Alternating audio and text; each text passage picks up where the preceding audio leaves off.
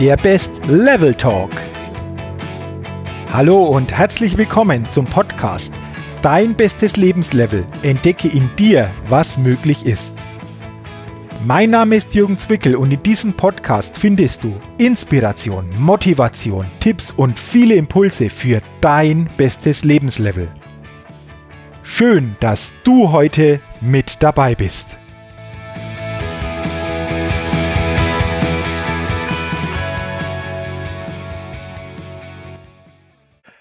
Ja, hallo. Heute zum 21. Best Level Talk, zur 21. Ausgabe. Und äh, mich freut es heute wieder ganz besonders, einen spannenden Interviewpartner heute in dieser Show wieder begrüßen zu dürfen.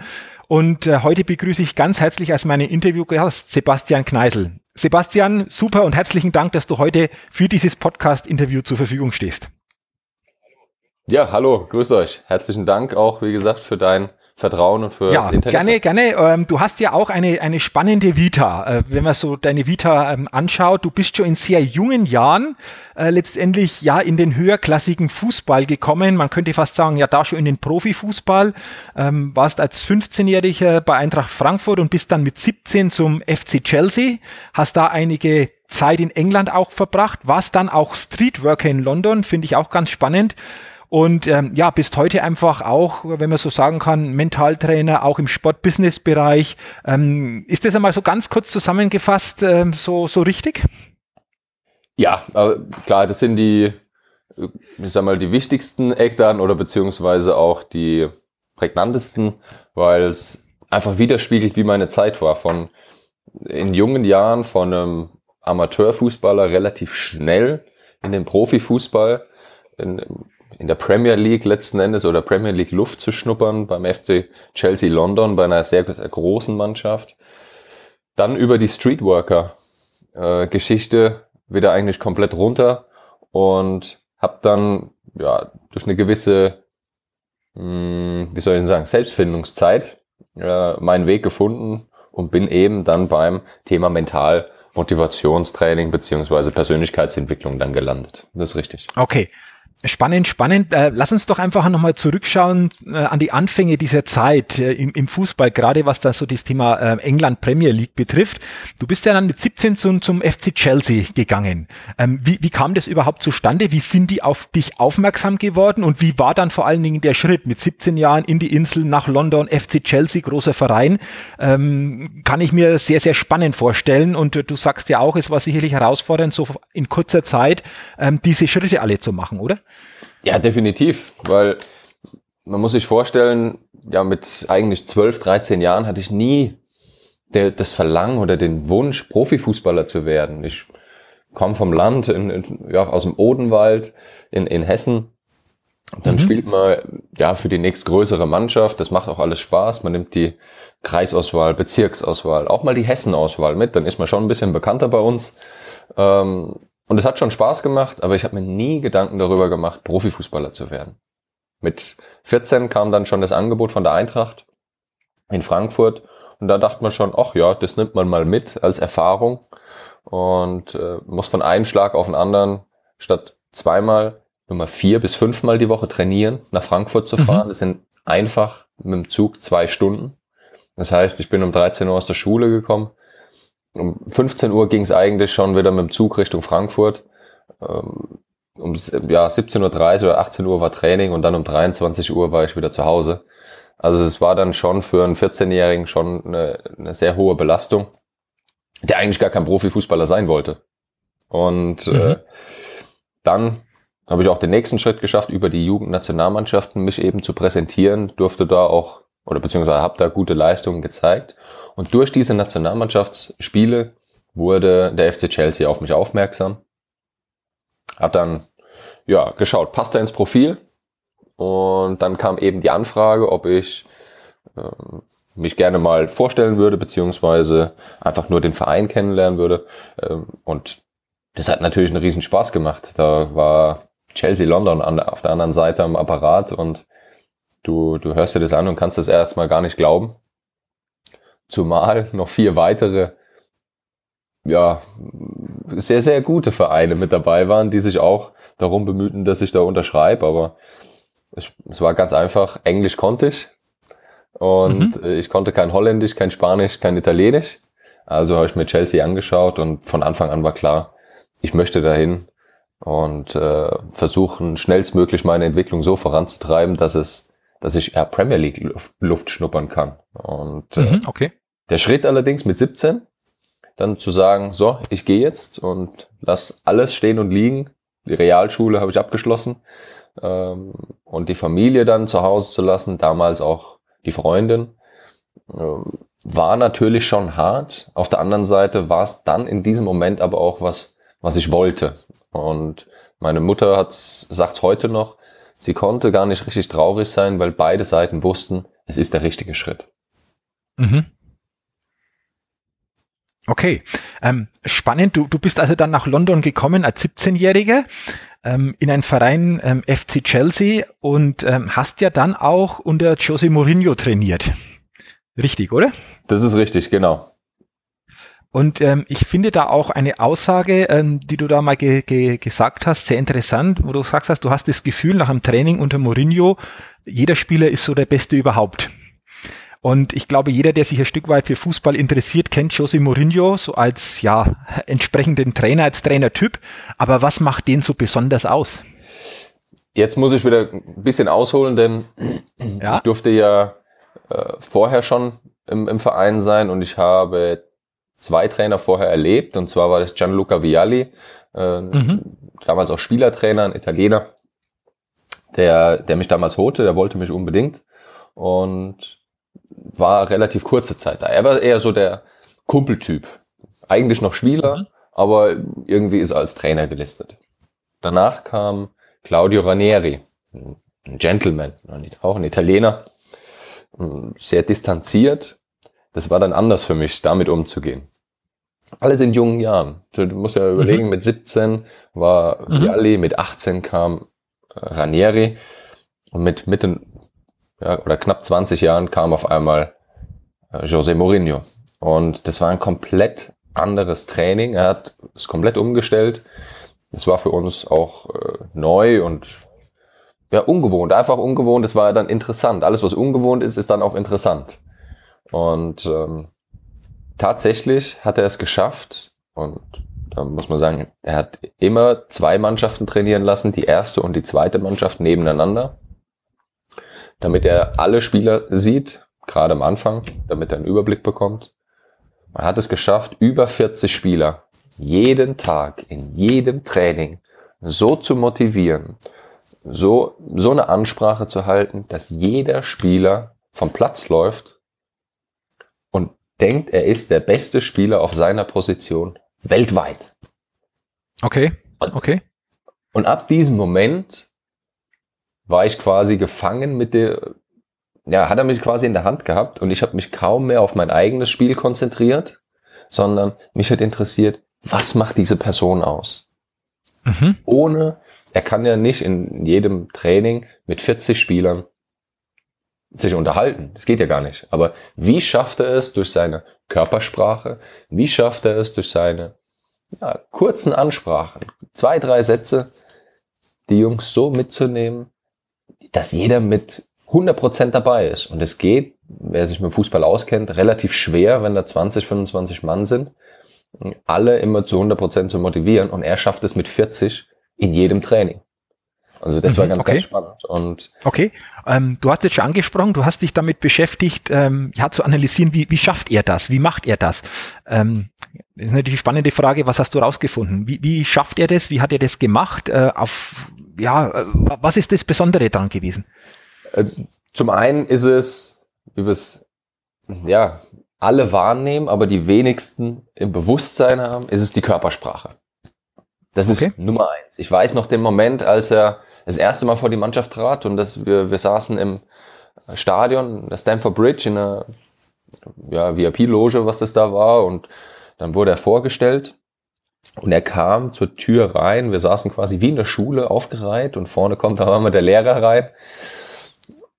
Und diese sechs, sieben Meter zum Tisch, dieser kleine Tisch, der da vorne stand, die waren schon so eindrucksvoll und dann setzt er sich auf den Tisch und wartet und setzt die Pause ein, macht, sagt kein Ton. Und es ist eine absolute Stille in diesem Raum für bestimmt 10, 15 Sekunden. Und mhm. jeder Spieler denkt, bitte sag was. Bitte sag was. Und er grinst und schaut. Und irgendwann kommt dann der Satz. So sehen also die Spieler aus, die ich zum Meister mache.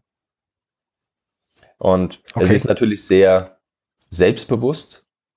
Manche sagen natürlich auch schon arrogant. Und jetzt muss man überlegen, mit seiner Körpersprache, mit diesem Satz, er wusste genau, was er zu machen hat, ohne dass er Fachkompetenz gezeigt hat, hat er alle Spieler schon in seinem Boot gehabt. Und ich habe alle Spieler danach gefragt, die haben gesagt, das war der wichtigste Moment in dieser Zeit, weil damit mhm. hat er sofort, war er so interessant und dann haben wir rausgefunden, diesen Gang, diese fünf, sechs Meter zum Tisch, hat er vorher zehnmal geprobt. Okay. So. Und jetzt, äh, wenn man, wenn man sich das mal überlegt, da ist ein Weltklasse-Trainer, der vor die Mannschaft tritt und ähm, das bis ins Detail plant. Also die Körpersprache war logischerweise Nummer eins, dieses selbstsichere Auftreten, gepaart mit genau zu wissen, was er wann und wie sagt, weil er auch die Mannschaft kennt um, ähm, und auch die Situation kennt. Das hat mich fasziniert und das hat jeden Tag aufs Neue habe ich das analysiert. Also wenn die Spieler im Hotel waren, schliefen oder waren beim Essen, habe ich mich hingesetzt und habe meine Notizen gemacht. Okay. Okay. Also du würdest jetzt rückblickend auch nochmal sagen, dieser Moment der Vorstellung war so quasi das wichtige Fundament, auf dem dann aufgebaut wurde, oder? Korrekt. Und das ist nur mal das Wichtige, um einfach eine Beziehung zu schaffen zu Menschen. Mhm. Ist egal, ob es eine Führungspersönlichkeit im Unternehmen ist, ob es ein Fußballtrainer ist, ob es ja auch in der, in der Familie ist. Man möchte ja schnellstmöglich zu seinen Mitmenschen eine Beziehung aufbauen und logischerweise, oder gehe ich jetzt mal davon aus, dass es jeder möchte, eine positive Beziehung aufbauen, ein Rapport schaffen, wie man ja sagt. Und mhm. ähm, deswegen ist es extrem wichtig, Techniken zu kennen, wie man das auch beeinflussen kann positiv mhm. beeinflussen kann. Und mhm. er ist ja auch sehr bewandert, was die Sportpsychologie betrifft.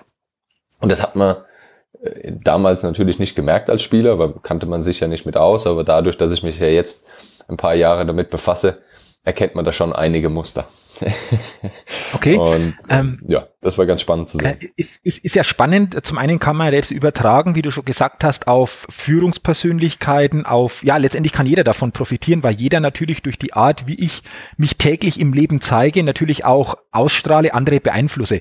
Jetzt hast du was Spannendes gesagt. Es gibt schon ein paar Techniken, die man dann nutzen kann. Hast du vielleicht so zwei, drei Tipps für die Zuhörer im Podcast, ähm, wo du sagst, Mensch, da kann man auf relativ schnelle, einfache Weise mit diesem Tipp ähm, schon vieles verändern oder vieles ins Positive drehen? Nee, zum einen ist es, wie gesagt, die Körpersprache ist ganz, ganz wichtig, weil das ist der erste Eindruck, der sofort zählt. Wir werden innerhalb von kürzester Zeit, von einer Split Second, wie man in England sagt, äh, unterbewusst bewertet oder analysiert. Und mhm. da, da muss man sich einfach bewusst sein, wie trete ich auf. Das immer wieder üben, immer wieder analysieren, vom Spiegel auch testen, vielleicht sie selbst mal aufnehmen, mit Kollegen das auch mal probieren, ausprobieren, mhm. immer wieder Feedback geben lassen. Und äh, das ist zum einen wichtig. Zum anderen, es muss ganz, ganz bewusst sein, dass ich, bevor ich meine Fachkompetenz zeige, ich erstmal die Sozialkompetenz zeigen muss. Das heißt, ich muss schnellstmöglich diese Beziehung herstellen, dass ja meine Mitmenschen, auch meine Mitarbeiter, meine Mannschaftskollegen, meine Familienmitglieder mir wohlgesonnen sind und auch der Meinung sind, dass, dass ich quasi in diesen Clan passe. Erst wenn ich angenommen bin, dann ähm, ja, habe ich den Zugang auch zu führen. Und äh, die Fachkompetenz wird meiner Meinung nach überbewertet. Natürlich braucht man sie, es ist klar. Aber mhm. der erste Moment ist dafür klar, dass man weiß, welchen Satz sage ich zuerst, der natürlich auch ein bisschen polarisiert. So dieser erste Satz ist ganz extrem wichtig. Und als dritten Punkt finde ich ganz, ganz spannend, Pausen mit einzubauen in meine Ansprache, weil viele durchgehend reden. Und dann einfach mal eine Pause für fünf, sechs, sieben, acht Sekunden einzusetzen. Vielleicht auch bewusst Menschen anzusprechen und äh, oder beziehungsweise anzuschauen und einfach mal das Ganze wirken lassen, weil dann kommt man erst ins Überlegen. Mhm, okay, super. Ähm, also zusammengefasst könnte man auch sagen, wenn man so in solche Situationen äh, kommt, sei es ähm, in ein Meeting, sei es in eine Besprechung, wie auch immer, äh, sich wirklich auch vorher immer wieder klar und bewusst zu machen, wie will ich wirken, was will ich auf welche Weise transportieren und was soll wie ankommen. Ähm, das glaube ich ist ganz, ganz wichtig auch nochmal. Ne? Natürlich, denn es ist extrem wichtig, einen guten Einstieg zu finden. Das ist überall wichtig. Und es ist ja für beide Seiten. Auf der einen Seite möchte man einen guten Eindruck erstmal schaffen für, für den Rest der Gruppe. Und auf der mhm. anderen Seite, wenn man weiß, ich bin selbstbewusst in diese Situation schon mal gegangen, der Start ist mir geglückt, habe ich automatisch eine, eine positive Grundlage und kann ja besser und selbstbewusster die Situation weiterhin angehen. Ähm, es ist überall bekannt, wenn ich schon schlecht starte, dann kämpfe ich damit, dann hadere ich eventuell. Viele machen das ja dann und müssen sich erstmal wieder rausziehen aus diesem Sumpf. Wer aber sehr gut vorbereitet ist, wie gesagt, gewisse Techniken mit einbauen kann, sofort einen positiven Start hinlegt, der hat es viel einfacher dann im Rest äh, oder im Verlauf des, des Meetings, im Verlauf de, der Ansprache. Und da sollte man extrem drauf achten. Mhm, okay, ähm, super. Also danke, danke für den Tipp und für die Impulse, weil ich glaube, das ist wichtig, sich das immer wieder bewusst zu machen. Und du hast jetzt sehr stark einfach von deiner Fußballzeit unter Jose Mourinho davon denke in sehr frühen Jahren profitiert, wie du gesagt hast. Du hast es immer wieder analysiert, du hast immer wieder für dich einfach auch gecheckt, was ist da das Besondere dran. Ähm, jetzt natürlich die Frage, wie ging es dann für dich im sportlichen, im fußballerischen weiter, als du dann in England warst? Ähm, wie war es denn dann oder wie, wie ging es dann weiter? Äh, wie, wie, wie hat sich das fortgesetzt? Also es war so, dass relativ schnell klar war, auch schon vor der Mourinho-Zeit, dass ich nicht den Sprung in die erste Mannschaft schaffe. Ich war immer so auf dem, auf dem Sprung nach oben, hätte vielleicht ein paar Einsätze gehabt. Dann kam auch äh, Roman Abramovic, der den Verein übernahm und zehn Weltstars eigentlich kaufte. Mhm auch auf meiner Position, aber man muss auch fairerweise sagen, man muss ja immer vor der eigenen Haustür kehren. Wenn ich so gut gewesen wäre, dann in, der, in dieser neuen Mannschaft zu spielen, dann hätte ich das auch geschafft. Muss ich ganz klar anerkennen. Da war vielleicht die Qualität nicht ganz so hoch. Für einen Top-Club, für einen Mittelklasse Premier League Club hätte es gereicht, aber eben nicht für die, für die Elite in der Premier League. Und jetzt im Nachhinein weiß ich, warum das nicht war weil ich das selber analysiert habe. Ich wollte gar kein Profifußballer sein, die okay, im tiefen Inneren. Okay. Ähm, aber unter Mourinho ging es dann so weiter, dass ich zweimal ausgeliehen wurde in die schottische erste Liga und in die belgische erste Liga. Und ja, einfach Erfahrungen zu sammeln. Wie läuft das noch woanders ab?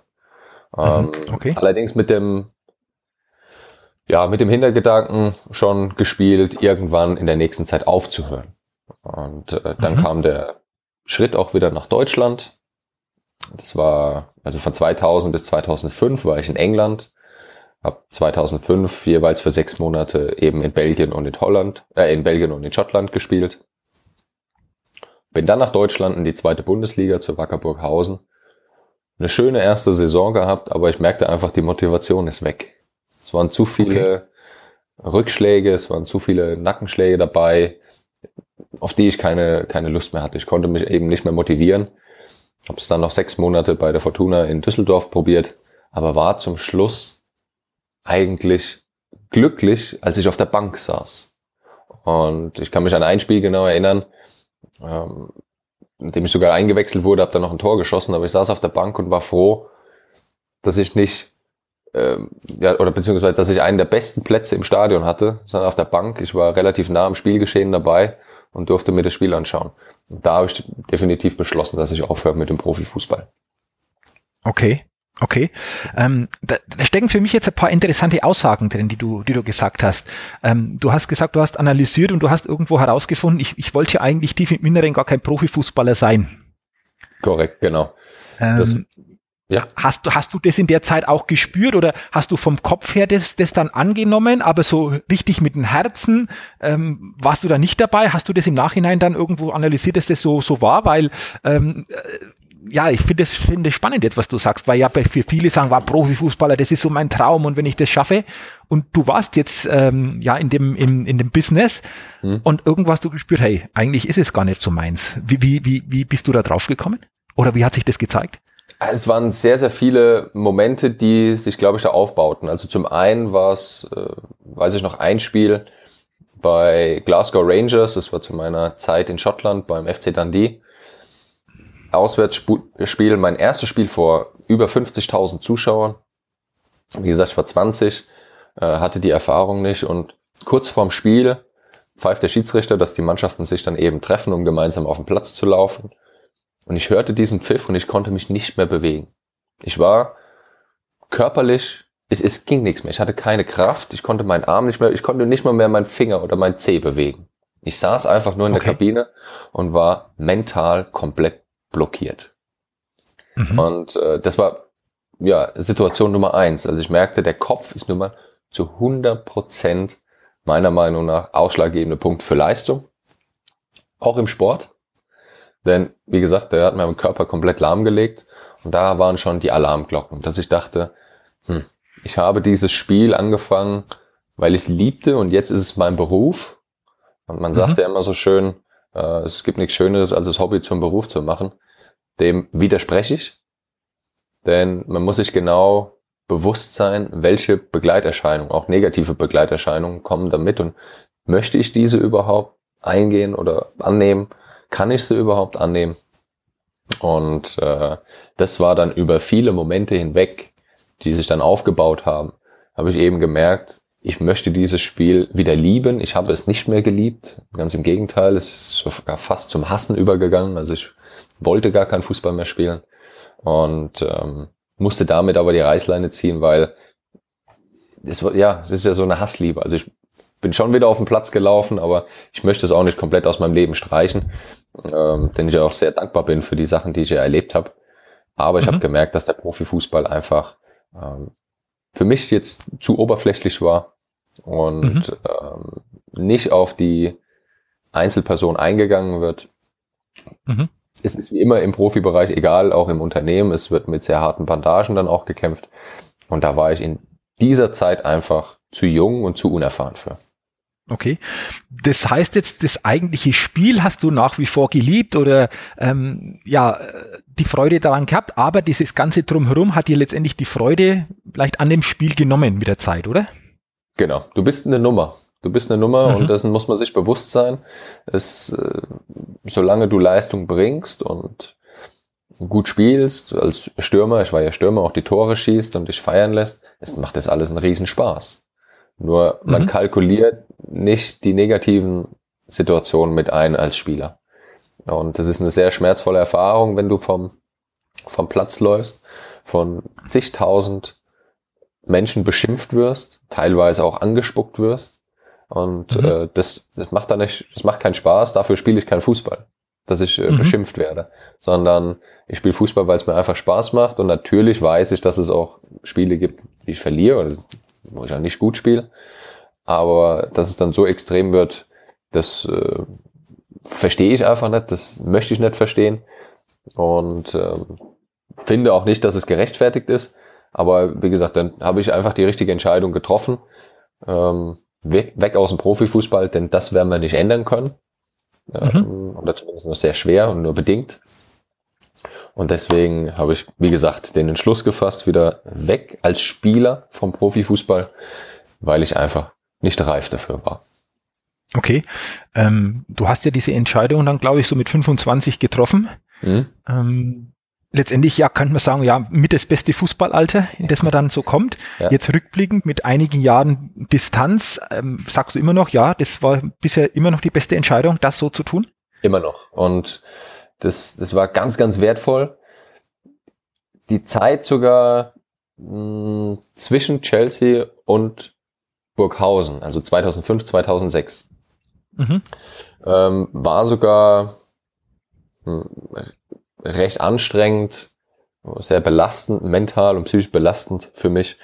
Denn mit 17 geht's kometenhaft nach oben. Mhm. Ich habe einen Profivertrag. Ich habe natürlich auch sehr, sehr gutes Geld verdient. Ich habe sehr viel mehr Geld verdient als mein Papa. Und mhm. äh, ich war von einem Tag auf den anderen, ja, hatte eine komplette Ausnahmestellung und das über fünf Jahre hinweg das zu verarbeiten, ist extrem schwer, alleine in London zu sein, ohne Familie. Natürlich war ich auch mhm. abgehoben. Ja, da, ist mir dieses Geld, dieser Ruhm, ist mir zu Kopf gestiegen. Mhm. Und mhm. dann kommt der Moment, in dem der Verein sagt, wir brauchen dich nicht mehr. Du bist zu alt mhm. für unsere zweite Mannschaft. In der ersten Mannschaft schaffst du es nicht, kannst gehen. Mhm. Und damit konnte ich nicht umgehen. Das war ein extremer Rückschlag und ähm, dies, das habe ich natürlich auch schon früher gemerkt. Und da jetzt rückblickend ähm, auch äh, mit Psychologen auch unterhalten und war das quasi mein erster Burnout zu der Zeit. Ähm, mhm. War noch keine Depression. Leichte, wie gesagt, also ich sag mal so mittel, mittelschwere Burnout-Syndrom und äh, habe es aufgefangen dadurch, dass ich in Burghausen mit Liebe empfangen wurde. Das war, mhm. da hatte ich eigentlich Glück, weil viele Spieler sind ja dann doch eine, eine Zeit lang arbeitslos. Und ich hatte das Glück, relativ schnell in einen neuen Verein zu kommen, der mich auffängt. Jetzt mhm. kommt, oh, da kommt der große Spieler äh, aus London und ähm, ich hatte wieder diese Aufmerksamkeit, die ich unbedingt mhm. brauchte. Ja, für mich mhm. diese Liebe. Und deswegen, glaube ich, hatte ich das Glück, dass ich relativ schnell wieder mh, mm, in die Spur kam, konnte meine Leistung bringen und habe dann aber gemerkt, die ganze Belastung, das tut mir einfach nicht gut. Und wie gesagt, zwei Jahre später habe ich ja dann entschieden, im Profifußball den Rücken zu kehren. Und mhm. ähm, mit Burnout Nummer eins hatte ich, auch wenn es damals nicht so festgestellt wurde, erst im Nachhinein, äh, war das schon mal der erste Warnschuss. Und ähm, den habe ich gerne, gerne angenommen und gerne gehört. Mhm, okay, ähm, interessant. Ähm, wenn du jetzt zurückblickst auf diese Zeit, welche zwei, drei wesentlichen Dinge hast du mitgenommen, auf die du jetzt stärker achten kannst mhm. und die du vielleicht auch den Hörern mitgeben kannst, auch in andere Situationen auf bestimmte Dinge zu achten, die dir auf, aufgrund dieser Zeit ähm, ja vielleicht rückblickend sehr, sehr, sehr, sehr intensiv bewusst geworden sind? Was wäre das? Also zum einen, das werde ich mittlerweile, also sage ich das zu jedem Menschen, egal welche Altersklasse, Alters oder welches Alter beziehungsweise ähm, Leistungsstand, egal ob Fußball in der Familie oder im Unternehmen. Man sollte sich mit Persönlichkeitsentwicklung beziehungsweise Mentaltraining, Motivationstraining befassen. Aus einem Grund. Mhm. Es gibt so viele Dinge, die im Alltag passieren, indem man einfach abgelenkt wird. Man hört nicht mehr auf sich selbst. Man nimmt sich selbst nicht mehr wahr. Und man funktioniert, man verfolgt relativ schnell die Ziele anderer und vergisst seine eigenen Ziele.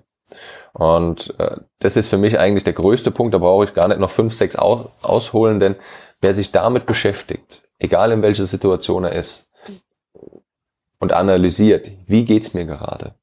Was sind die Gedanken? Wie bin ich hierher gekommen? Wo möchte ich hin? Ist es überhaupt das, was ich machen möchte? Das sind ganz, ganz wichtige Fragen, um einfach zu analysieren, wie muss ich mich auch in dieser Situation verhalten? Teilweise kommen wir in Situationen, die möchten wir gar nicht, müssen sie vielleicht auch durchziehen. Aber wenn wir dieses Bewusstsein eben haben, ist die mentale Belastung ganz anders. Mhm. Und ähm, wenn man ein wichtiger Punkt bei mir. Ich war immer sehr negativ eingestellt, immer sehr pessimistisch. Hm, einfach in einen anderen Kontext packen. Einfach zu sagen, ja, vielen Dank für die Situation. Das ist eine Herausforderung jetzt. Ich muss sie annehmen. Ähm, ich werde sie gerne annehmen. Und ich versuche das Bestmögliche draus zu machen und analysiere dann, was es mir für mein Leben gebracht hat. Denn jede Situation, die jetzt vor mir auftritt, sei es auch ein Problem, wie manche sagen, es ist ja letzten Endes nur eine Lernkurve. Ich nehme was mit. Und äh, man sollte, wenn man Probleme vorfindet und sie auch löst oder auch nicht löst, immer wieder klar analysieren. Also Punkt eins ist, sich mit Persönlichkeitsentwicklung, Mentaltraining zu befassen, um sich selbst mhm. erstmal kennenzulernen. Jede Situation genau analysieren ist natürlich mit sehr viel Aufwand verbunden. Und mhm. im dritten Punkt dann natürlich auch die analysierten Dinge umsetzen. Weil da gibt's ja immer den bekannten Spruch, wer äh, jeden Tag dasselbe macht, aber auf andere Ergebnisse hofft, das ist quasi Dummheit. Mhm. Ja? Und ähm, man muss natürlich was ändern, um auch andere Ergebnisse zu erzielen. Mhm. Okay, gut, super, danke. Ähm, wenn wir so über dieses meines Ansicht bestes Lebenslevel sprechen. Das ist ja für jeden durchaus anders, aber ich glaube, wichtig ist, ein Stück weit zu seiner eigenen Leidenschaft zu folgen. Jetzt hast du ja auch gesagt, du hast rückblickend so als Profifußballer schon so den erstes, das erste Burnout gehabt mhm. und hast aber dann ja auch ähm, mir gesagt, dass es nochmal einen Burnout so als Führungspersönlichkeit gegeben hat und durch diese Burnout du letztendlich deine Leidenschaft gefunden hast. Wie kann ich mir, wie können wir uns das denn vorstellen? Wie, wie ist das, wie ist das dann zustande gekommen? Ja, also es war, war so, nach der Fußballzeit habe ich aufgehört, bin dann nochmal nach London gezogen aus Deutschland, weil ich damals eine, eine Freundin eben in London hatte, mhm. eine Partnerin. Und äh, logischerweise, wir hatten zwei Jahre eine Fernbeziehung, deswegen bin ich wieder rüber und war bei Chelsea Streetworker. Das heißt, ich habe keinen Cent verdient. Ähm, mhm. Ich habe das alles ehrenamtlich gemacht, war in den schlimmsten Vierteln Londons und habe mit denen Fußball gespielt. Habe sie quasi von der Straße geholt, dass ähm, ja, dass sie kein, ich drück's jetzt einfach so aus, ich, dass sie keinen Scheiß bauen. Mhm. Und ähm, im Auftrag von Chelsea war dann ein Jugendtrainer. Und das war eine sehr spannende Zeit, auch eine sehr prägende Zeit, denn da habe ich gemerkt, wie gut es mir eigentlich geht. Und mhm. ähm, habe das dann auch gerne angenommen, habe das analysiert und dann bin ich trotz allem wieder nach Deutschland, habe äh, amateurmäßig ein bisschen Fußball gespielt habe eine Ausbildung zum großen Außenhandelskaufmann gemacht bei einem führenden Möbelimporteur aus, ja, aus dem Frankenland, aus Schweinfurt. Mhm, okay. Und ähm, habe da gearbeitet, habe mich dann während der Ausbildung schon zum Abteilungsleiter im Qualitätsmanagement äh, hochgearbeitet. Habe dann noch mein Qualitätsmanagement ähm, Zertifikat hinterher gemacht. War da relativ gut im Job, war sehr viel unterwegs und habe aber auch da nicht auf mich gehört. Denn das war wieder so eine Situation, es war komplett neu, ich musste es auch lernen, was ja viele meiner Alterskollegen schon früher gelernt haben. Ich habe ja diese Verzögerung der sieben Jahre Profifußball erstmal mhm. noch äh, hinter mir gehabt und habe dann erst gelernt, was eigentlich das richtige Arbeiten also wie der Volksmund ja immer sagt, das seriöse Arbeiten dann betrifft.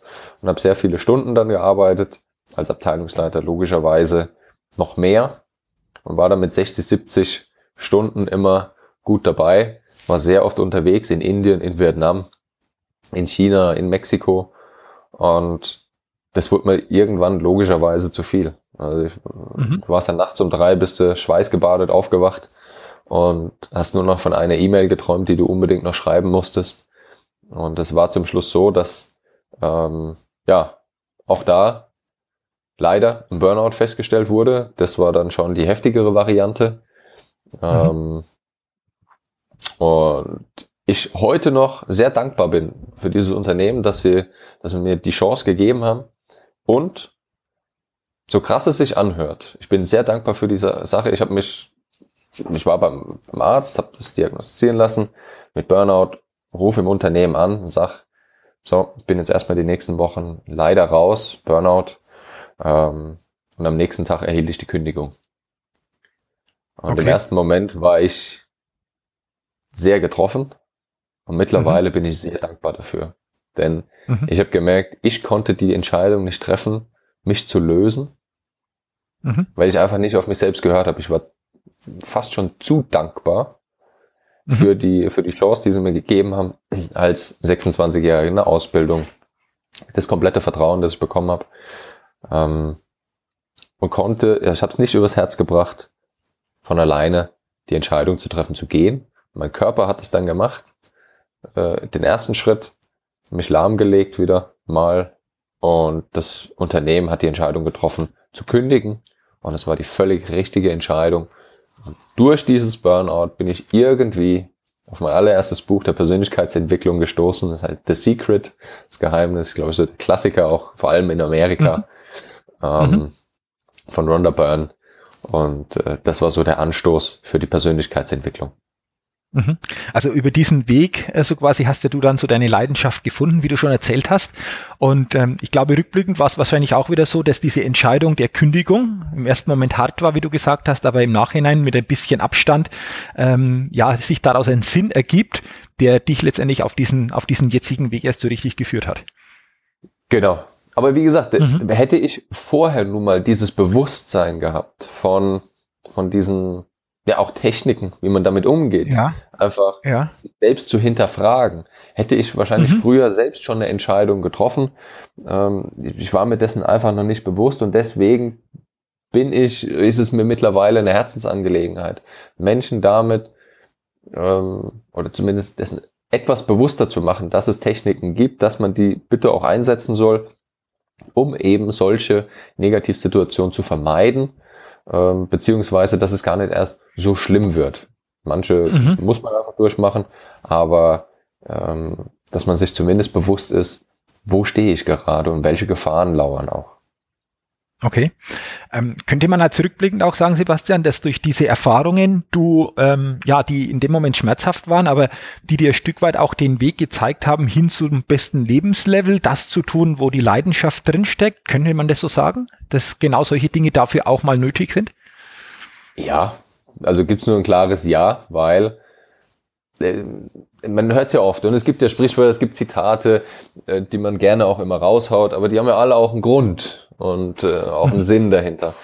Es gehört schon dazu. Es ist ganz normal, dass man ähm, Negativsituationen in seinem Leben nun mal mit dabei hat. Es, es kann nicht nur immer positiv und steil nach oben gehen. Es werden auch Rückschläge kommen.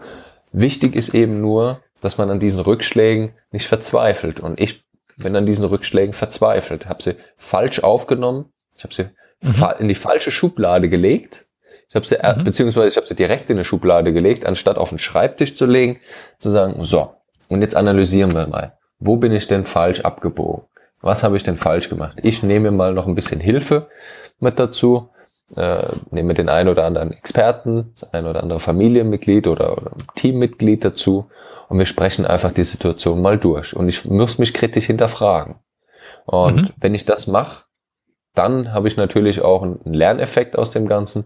Wenn ich es einfach nur ablege und mich nicht damit äh, befasse, dann wird dieses Problem eben wiederkommen. Siehe erstes Burnout, ich habe mich nicht damit befasst, also kam das zweite. Mhm. Ähm, mhm.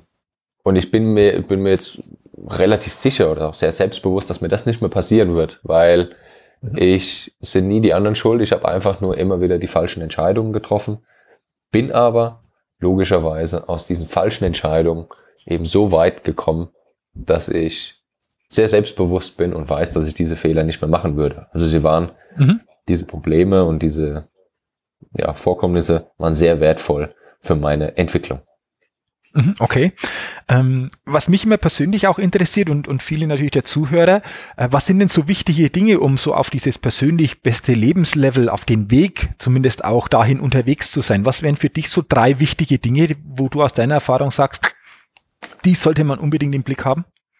Also zum einen ist ja auch bei dir ein großes Wort, auch dieses, dieses Bewusstsein eben zu schärfen, dass man einfach immer wieder so schaut, ach, wie fühle ich mich denn gerade in dieser Situation? Ach, es geht mir gut. Warum geht's mir denn gut? Was ist es jetzt gerade äh, eine Person, die anwesend ist? Ist es, äh, weil ich Sport gemacht habe, weil das Wetter toll ist? Einfach nur einfach die, die einzelnen Sinne äh, spezifisch wahrnehmen, ja, einfach dieses Bewusstsein zu schärfen. Und dann gibt's drei Worte, die für mich trotzdem aktuell sehr wichtig sind. Und zum, das erste Wort ist Verantwortung. Einfach mhm. sich selbst zu wissen, dass man für alle Ergebnisse in seinem Leben die Verantwortung trägt. Und es ist, es sind eigentlich nie die anderen schuld. Man ist selber dafür verantwortlich. Man hat immer mehrere Optionen. Jetzt kommen wir wieder zum Thema Bewusstsein. Wenn ich etwas mache, habe ich A, die Verantwortung dafür und ich sollte mir vorhinein genau überlegen, ich sollte dieses Bewusstsein haben, welche positiven Ergebnisse dabei rauskommen können, aber auch welche negativen Ergebnisse. Die kann ich ja nicht einfach abdrücken und kann sagen, ja, du bist schuld, sondern ich habe hier die Entscheidung getroffen. Deswegen sollte man auch mit dem Thema Verantwortung ganz ähm, sich ganz intensiv damit befassen. Das mhm. zweite, das zweite Wort ist Ziele. Mhm eigene Ziele zu haben, ist ganz spannend. Ich habe hunderte, fast tausende von Menschen befragt, was sind deine Ziele? Und du hast es sicherlich auch schon gemacht und ich glaube, ganz, ganz viele in unserer Branche beschäftigen sich ja damit. wenn du, wenn du das Thema sagst, wie sind deine Ziele? Ja, ich möchte einfach gesünder leben. Und wenn du dann ja. sagst, das ist kein Ziel. Ja. ja, wie, das ist kein Ziel? Ja, das ist kein Ziel. Definieren wir doch mal, was denn gesünder Leben bedeutet. Ich habe genau diese Frage meiner Mutter gestellt. Ich habe gefragt, mhm. Mama, was, was ist dein Ziel fürs nächste Jahr? Ja, ich möchte gesünder mhm. leben. Deswegen habe ich genau dieses Beispiel gebracht. Dann habe ich gesagt, Mama, das ist kein Ziel. Und dann kam tatsächlich, das war eine richtige Diskussion. Das hat sich über auch ja. fast eine Stunde gezogen. Ich sagte, mhm. Mama, bitte, lass uns mal hinsetzen und lass uns mal genau überlegen, welche, welche Ziele oder wie wir das so formulieren können, dass es ein richtiges Ziel ist. Ja. Dass es griffig wird. Dass es griffig wird, dass es auch Sinn macht, dass man weiß, wofür man diese Dinge eben macht. Ja, sie, mhm. sie, raucht, ähm, sie, sie, sie trinkt jetzt kein, also nicht wirklich viel Alkohol, sie ernährt sich auch bewusst, alles gut. Aber es sind trotzdem Dinge, die man, die man optimieren kann. Und da hat sie sich erstmal intensiv mit befasst und ihre Aussage nach dieser Stunde war, boah, es ist anstrengend, ein Ziel zu finden. Mhm. Und da hat es mhm. einen Klick gemacht, da habe ich gesagt, ah, das ist es. Mhm. Es ist tatsächlich sehr anstrengend, ein Ziel zu finden. Und das war mir gar nicht so bewusst, weil mir das einfach in dieser Selbstfindungsphase locker von der Hand ging. Ich habe hier irgendwas gebraucht, was mich, was mich auch wieder antreibt. Ich hatte ja Zeit durch das Burnout. Ich war ja zu Hause. Mhm. Ja. Mhm. Ähm, und da haben mir viele Menschen einfach gesagt, ja, wir haben die Arbeit, wir haben Familie, wir haben noch andere Verpflichtungen. Mich jetzt noch mit meinen Zielen zu beschäftigen, dafür habe ich die Zeit und auch sogar nicht den Antrieb dafür. Allerdings, als wir durch waren, hat sie gesagt, jetzt fühlt sich's richtig gut an. Jetzt weiß ich, wofür okay. ich das überhaupt mache. Okay. Ja, also Ziele ist das zweite mhm. Wort. Und mhm. das dritte ist tatsächlich auch wieder Dankbarkeit. Mhm. Ähm, aber in einem, in gutem Maß nicht zu übertreiben. Man sollte es nicht übertreiben.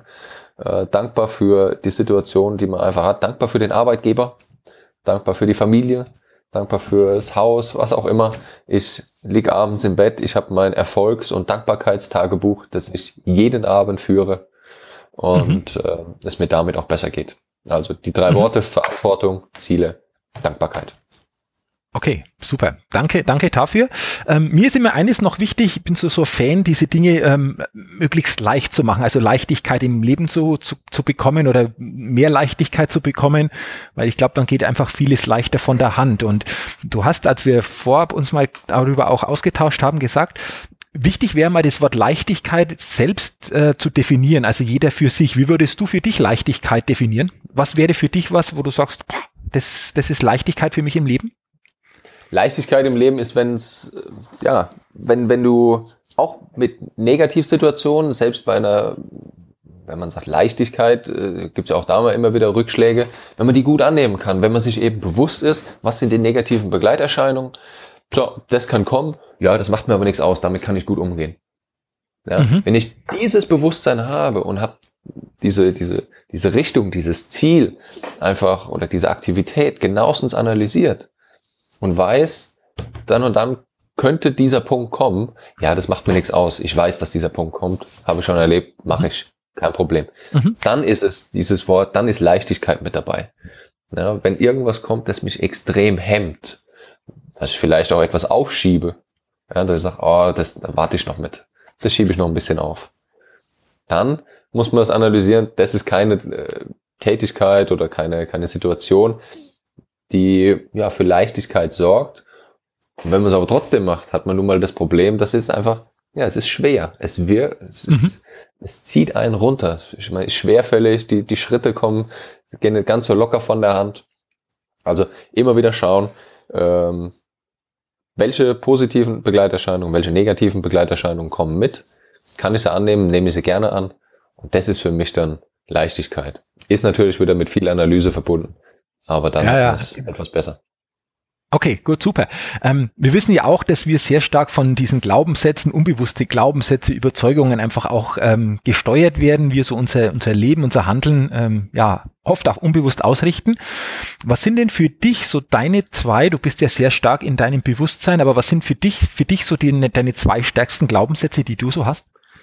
Also es war tatsächlich so, dass ich ja lange Zeit ähm, damit zu kämpfen hatte, dass mir Menschen vorgeworfen haben, als ich nach England gewechselt bin, dass ich nur wegen dem Geld nach England wechsle.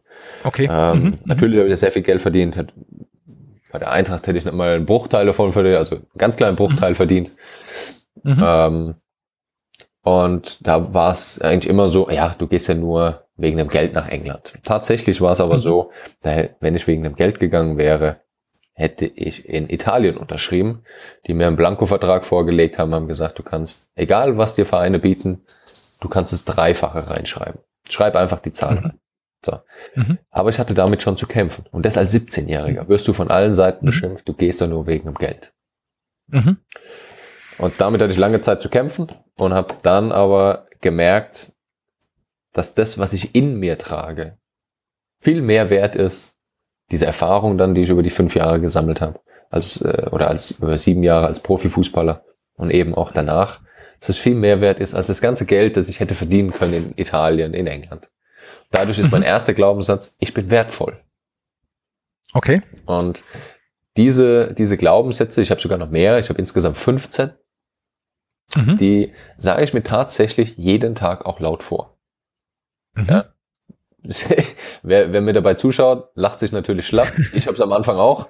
Äh, ich konnte auch nicht alle durchgehend immer aufsagen, weil ich hab, musste selbst lachen. Es ist auch ein komisches Gefühl. Aber mein erster Satz ist, ich bin wertvoll.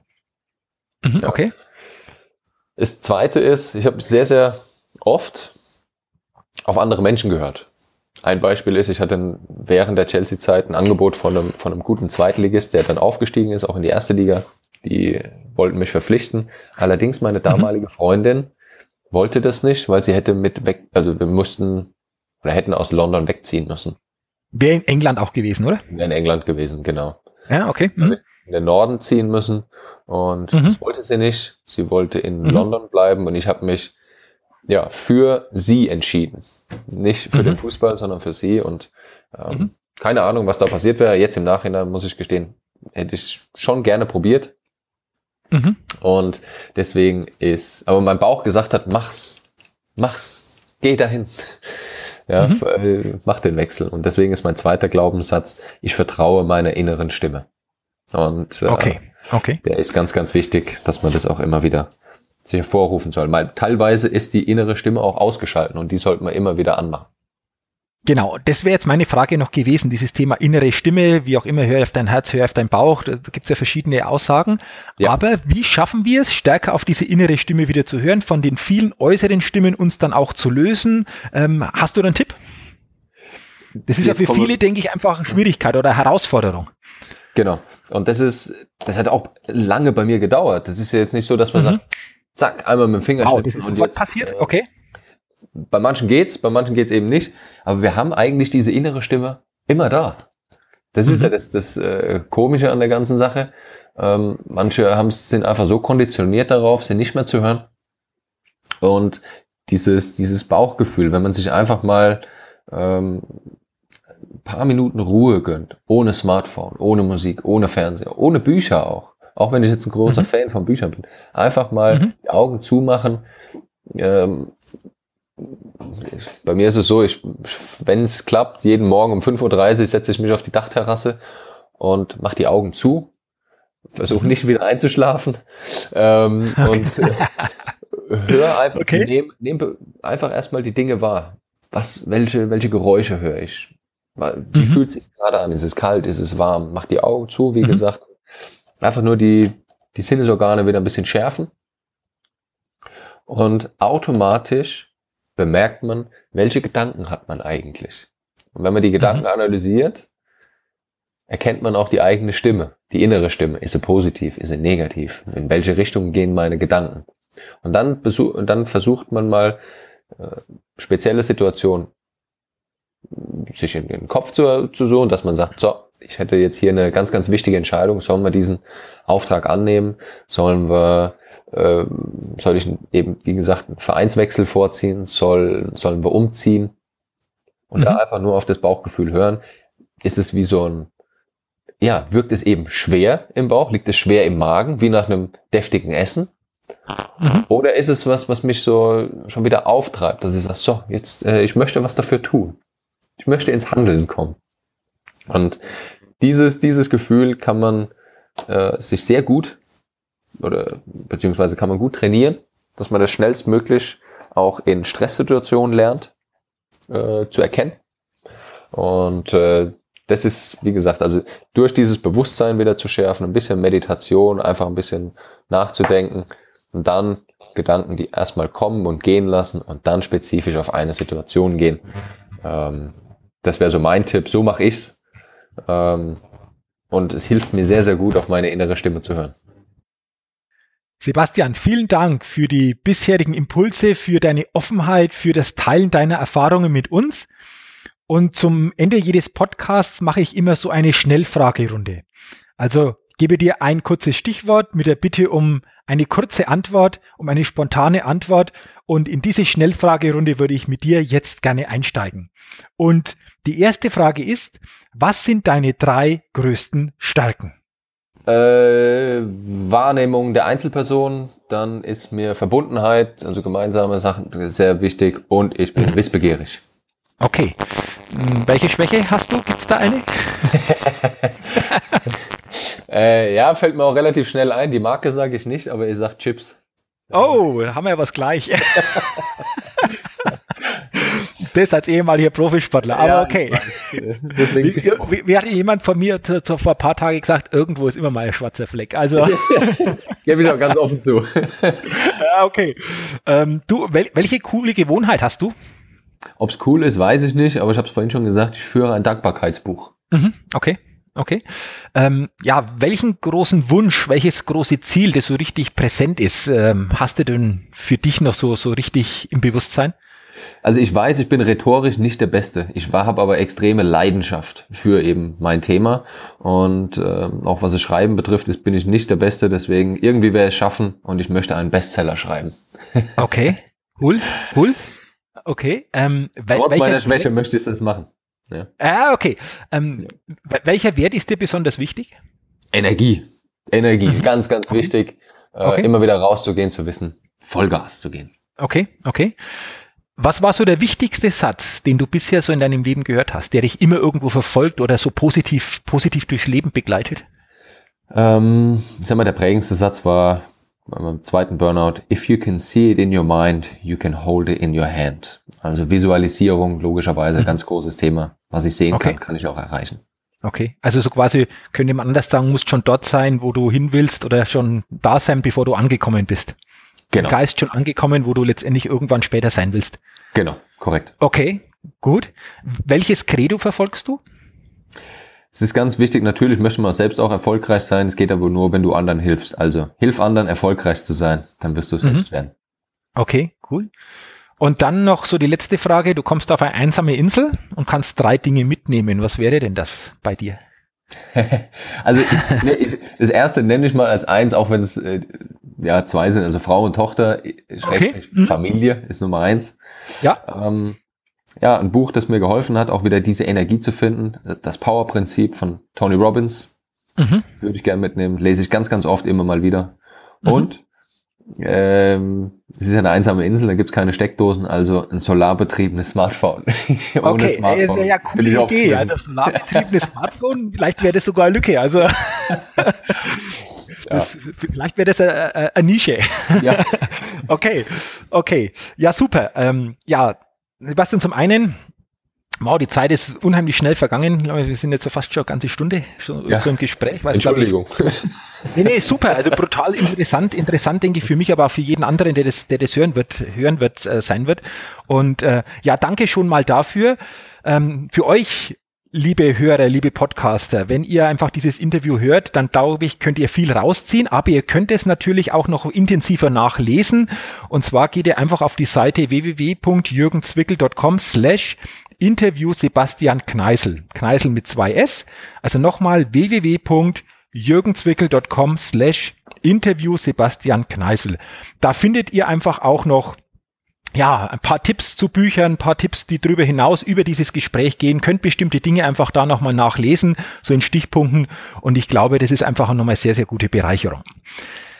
Sebastian, zum Ende so unseres Gespräches, gibt's noch für dich so diesen wichtigen Tipp, eine wichtige Sache, wo du sagst, oh, die möchte ich zum Ende noch einfach jedem mitgeben? Ich habe schon mehrfach, glaube ich, jetzt in dieser knappen Stunde gesagt, bitte, bitte, bitte beschäftigt, sich, beschäftigt euch mit Persönlichkeitsentwicklung. Macht ihr ja automatisch, wenn ihr jetzt schon den Podcast hört. Äh, mentale Stärke und eben auch Motivation. Okay, super. Danke für den abschließenden Tipp. Danke auch nochmal für deine Zeit, für die vielen Erfahrungen, für die vielen Impulse, die du äh, in dieser Zeit jetzt mit uns geteilt hast.